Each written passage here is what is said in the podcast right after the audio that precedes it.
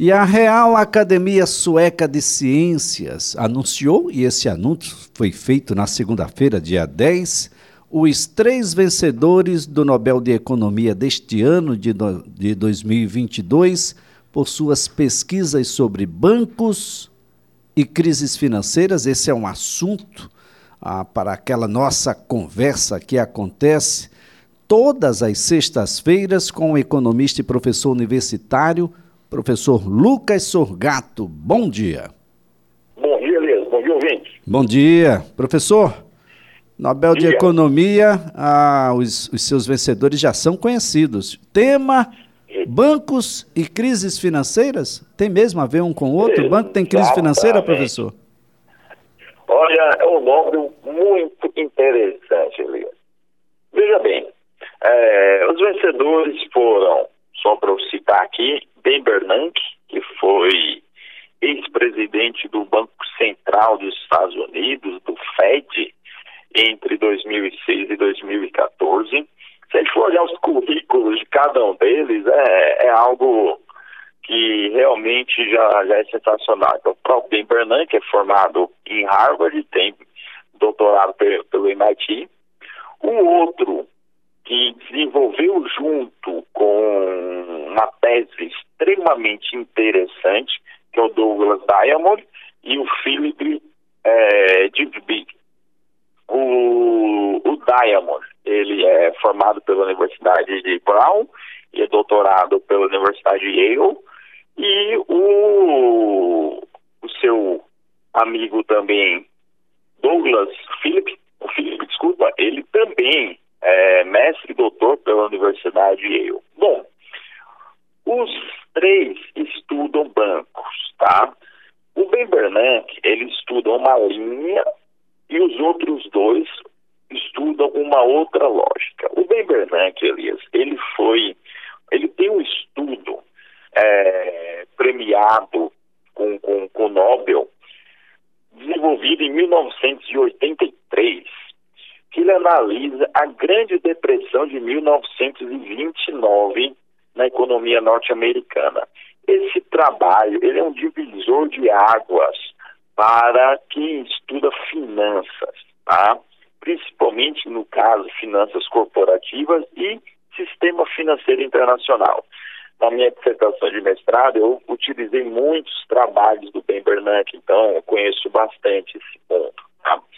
Mas o que, que ele está mostrando, basicamente, que ele faz é o seguinte, Elias. A crise de 1929, ela teve o seu aspecto de superprodução, até aí tudo bem, a gente sabe, conhecido, mas qual foi o papel dos bancos nela? E o Ben Bernanke, com seus estudos, ele descobriu que os bancos, eles agravaram muito a crise de 29, tá?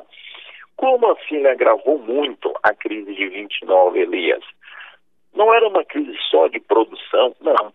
Quando os bancos são atingidos, é, ele tem um impacto sistêmico muito grande, ele pode afetar muito mais a economia do que se imaginava na época. Então, na época, você resumiu a uma crise de produção. Quando Bernanke estudou, ele viu, olha, a economia, ela só não se recuperou mais rápido porque os bancos foram fortemente afetados. Os bancos fortemente afetados, o crédito reduziu muito. Ah, naquela época, por assim dizer, Elias, você não tinha essa evolução computacional que a gente tem hoje, ou seja, emprestar dinheiro era mais no feeling do gerente e analisando os dados disponíveis ali na época, ou seja, o relacionamento do cliente com o banco, os balanços, as DRS, os dados de projeções econômicas e financeiras, então era bem mais local. Quando você teve os bancos atingidos, bancos que quebraram, bancos que faliram nessa crise de 29, essa base de dados toda é perdida. Quando ela foi perdida, para que os empresários se recuperassem, ele não tem mais o histórico. Então, como que agora ele vai ter crédito para ter um capital de giro para sua empresa ou para ter um investimento em máquinas, equipamentos ou para montar um novo negócio, porque seu histórico desaparece. Tá? Então, quando é, Bernanke estuda isso daí, ele chega a essa conclusão de que um risco de crise sistêmica via sistema financeiro é muito maior do que uma crise de produção. Onde que isso acontece, onde a gente consegue verificar bem os efeitos disso e onde que o Bernanke ele foi essencial, Elias. O Ben Bernanke ele assume o FED em 2006, em 2008, 2009 veio uma crise econômica muito grande no mundo com a quebra do Lehman Brothers e aqui no Brasil a gente atingiu pela icônica frase do ex-presidente Lula é, que o Brasil só teve uma marolinha, mas foi uma crise financeira de uma proporção imensa, tá? E ela ficou conhecida como grande recessão e não como grande depressão em 29. Por que, que ela ficou conhecida como grande recessão? Justamente porque o Ben Bernanke era a pessoa certa no lugar certo. Né? Ele estudou muito o sistema financeiro, então ele soube como agir. Ele desenvolveu uma política de quantitative easing, ou seja, de redução de juros e de compra de títulos de longo prazo, injetando dinheiro na economia global. Né? Não foi só na economia norte-americana. Quando você injetou a quantidade de recursos que foi colocado ali na época, foi para o mundo todo que se beneficiou disso. E por que, que ele fez isso? Porque, segundo os estudos dele, é, uma crise sistêmica, se escalasse da forma como se imagina, seria muito prejudicial para a economia americana e para o mundo todo, Elias. Então, nesse ponto daí, é essencial o estudo que foi feito e foi laureado agora, reconhecido é, sabiamente pela Academia Sueca, justamente porque teve até um efeito prático dessa aplicação. Bom, isso daí então foi o estudo do Bernanke, de 29, é, sendo aplicado e sendo mostrado que bancos em determinados momentos eles são grandes demais para quebrar, tá? Quando a gente vai para os estudos do Diamond e do Divic, que são estudos essenciais também, porque eles montam em conjunto uma teoria, Elias. E essa teoria é, ela é utilizada até hoje, tá? que é o que a gente chama de modelo Diamond Divic. Tá? Então, assim, ele é muito canônico para a compreensão de crises bancárias. E ele também ajuda a responder muito é, por que, que os bancos existem. Né? Ele também mostra por que, que existe um descasamento muito natural entre o, um passivo sólido dos bancos e o ativo. Ele demonstra muito a questão do processo de multiplicador bancário, do processo de é, alavancagem bancária e também da vulnerabilidade dos bancos. Tá? Essa vulnerabilidade dos bancos também foi vista em 2008 2009 na Grécia. Vou explicar aqui essa vulnerabilidade. E aconteceu no Brasil. É, se chama corrida bancária. Os bancos, eles não são é, protegidos pela corrida bancária. O que, que é isso daí? Pensa bem, a gente vai, tem lá todo o nosso dinheiro aplicado no Banco, Banco do Brasil. E chega uma crise econômica e todo mundo quer ir lá no Banco do Brasil sacar o seu dinheiro. Tem dinheiro para todo mundo? Não. Pelo que a gente chama de multiplicador bancário. Os bancos conseguem gerar dinheiro, por assim dizer. Então, se todo mundo for lá sacar o seu dinheiro, não vai ter dinheiro disponível para todo mundo. Tá? Então, isso aqui é uma vulnerabilidade intrínseca dos bancos. Isso aconteceu no Brasil, no Banco do Barão de Mauá, lá na época do Império ainda, né? é, jogou-se uma fake news, todo mundo correu para o banco sacar o seu dinheiro, o banco não tinha dinheiro para todo mundo e entrou em falência. Tá? E aí foi o princípio do fim do Barão de Mauá. E Quando foi na crise de 2008, 2009, um dos países mais afetados do mundo foi a Grécia. Já sabendo dessa vulnerabilidade bancária, já sabendo do impacto que uma crise econômica financeira tem, já sabendo é, que um, uma corrida bancária é extremamente danosa, o que é que o governo grego fez? Limitou os saques. Então, independente de quanto que você tinha na conta, o governo limitou a 50 euros de saque no caixa eletrônico. Então, foi uma das limitações que aconteceu, né? E por que que fizeram isso?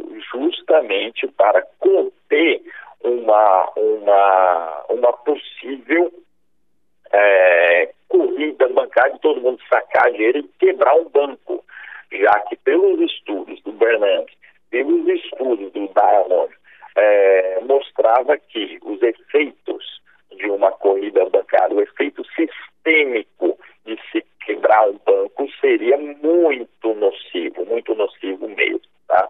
Então, mais ou menos o que eles fizeram foi isso aí. O modelo deles é uma ferramenta que se utiliza de um outro nome de economia, aliás, que é o, o, o nome de teoria dos jogos, tá?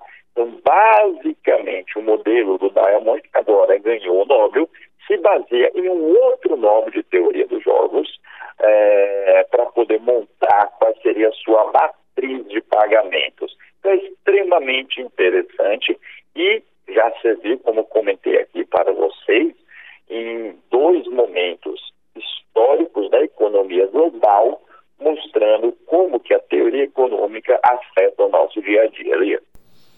É bastante interessante, não é, professor? Ah, porque a gente poderia sintetizar de que os três, ah, em conjunto, termina destacando qual é o papel dos bancos nos diversos ciclos econômicos e por que se torna necessário evitar colapsos bancários. E, e, e com essa síntese a gente pode explicar ações que foram ah, realizadas aqui no Brasil. O governo Fernando Henrique, acredito, nós tivemos um socorro ao sistema bancário naquela oportunidade, agora em 2020, uma nova situação. Ah, talvez isso explique a necessidade do sistema bancário manter-se sólido e, com isso, a economia a ter possibilidades de recuperação, professor? Com toda certeza. Primeiro, é, os bancos, a, a, teoria aqui deles, ela explica um primeiro caso que é o seguinte: por que, que os bancos existem e emprestam dinheiro? Tá? Olha, ele empresta dinheiro basicamente o seguinte fato: é, se eu emprestar para o Elias, eu vou cobrar uma determinada taxa e eu vou ganhar muito mais dinheiro com isso do que se eu pegar meu, meu próprio recurso e investir no mercado real. Tá? Para o Elias, que está do outro lado, ele pensa, olha, eu quero montar um negócio. Qual a possibilidade que eu tenho? Eu posso vender a minha casa, por exemplo, posso vender meu carro, eu posso ir lá no banco. Vender a casa, vender o carro, vai ter uma limitação, porque vai chegar uma hora que você de 50 mil, a sua casa vale um milhão, você não pode vender só o quarto, né? você não pode vender só a cozinha, você tem que vender o imóvel todo. Então o banco ele entra para fazer dessa intermediação. E aí você foi uma situação muito interessante. Quando a gente pega a crise bancária, a gente tem que tentar, de fato, deixar mais sólido. O Brasil hoje é um dos países mais sólidos no seu sistema bancário, no seu sistema financeiro no mundo, Elias. Foi feito lá atrás do governo Fernando Henrique, entre 1996 e 1998, é, alguns programas, entre eles os mais conhecidos foram o PROEF e o PROER, né? Foram programas de reestruturação do sistema bancário, do sistema financeiro. Então, vários bancos públicos foram liquidados ou foram vendidos, privatizados. A lógica dentro do sistema também mudou. Isso aí serviu para dar uma solidez bancária para o Brasil muito grande. Então, como eu falei para você, hoje o Brasil é um dos países mais sólidos no sistema financeiro. Entretanto, também é um país onde você tem um, um, um, por assim dizer, um risco muito alto e os bancos se utilizam disso. Tá? É, consequência disso, nosso crédito fica mais caro, nossa forma de se pagar se torna também mais lenta, por assim dizer. Então você tem aí pontos positivos dessa solidez e também alguns pontos negativos, tá? Vou dar um exemplo de alavancagem. Nosso sistema, ele consegue ser alavancado três, quatro vezes. O sistema norte-americano, ele consegue ser alavancado 40 vezes, Elias, tá? Eita, Lucas, significa que o crédito é lá muito mais fácil, muito mais barato? É. Só que o risco lá também é muito mais alto. Por exemplo, uma taxa de inadimplência de 2,5% pode colocar em xeque toda a economia, que foi o que aconteceu em 2008, lá nos Estados Unidos. Aqui no Brasil, não. Aqui eu preciso, para colocar em xeque, uma taxa de inadimplência próxima a 30%. Tá? Por consequência, também, eu tenho tudo mais amarrado, tudo mais caro, dificulta o empreendedorismo, por exemplo. Então, gente tem que estudar todos os lados. E a teoria deles é muito interessante para isso. Tanto a do Diamond é, de para poder entender a importância dos bancos, quanto a do Ben Bernanke para mostrar, olha, um banco quebrar é muito grave, o risco sistêmico é extremamente alto e a gente não pode permitir que isso aconteça, porque os efeitos são extremamente nocivos. Então a lógica dos três se complementam muito bem, Elias. É, mas só lembrando aqui o Irineu Evangelista Souza, o barão de Mauá, que em determinado momento foi o majoritário do Banco do Brasil. O Banco do Brasil já pertenceu ao barão de Mauá, que comprou tudo quanto foi de libra esterlina, é, é, vendeu libra esterlina na época a preço de banana e ficou com praticamente toda a moeda brasileira da época no seu banco e depois todo mundo teve que correr para o banco dele para poder reaver, né? Não dava para comprar um sorvetinho com libra esterlina, né, professor? O rapaz foi, foi bem ambicioso. Exatamente, né?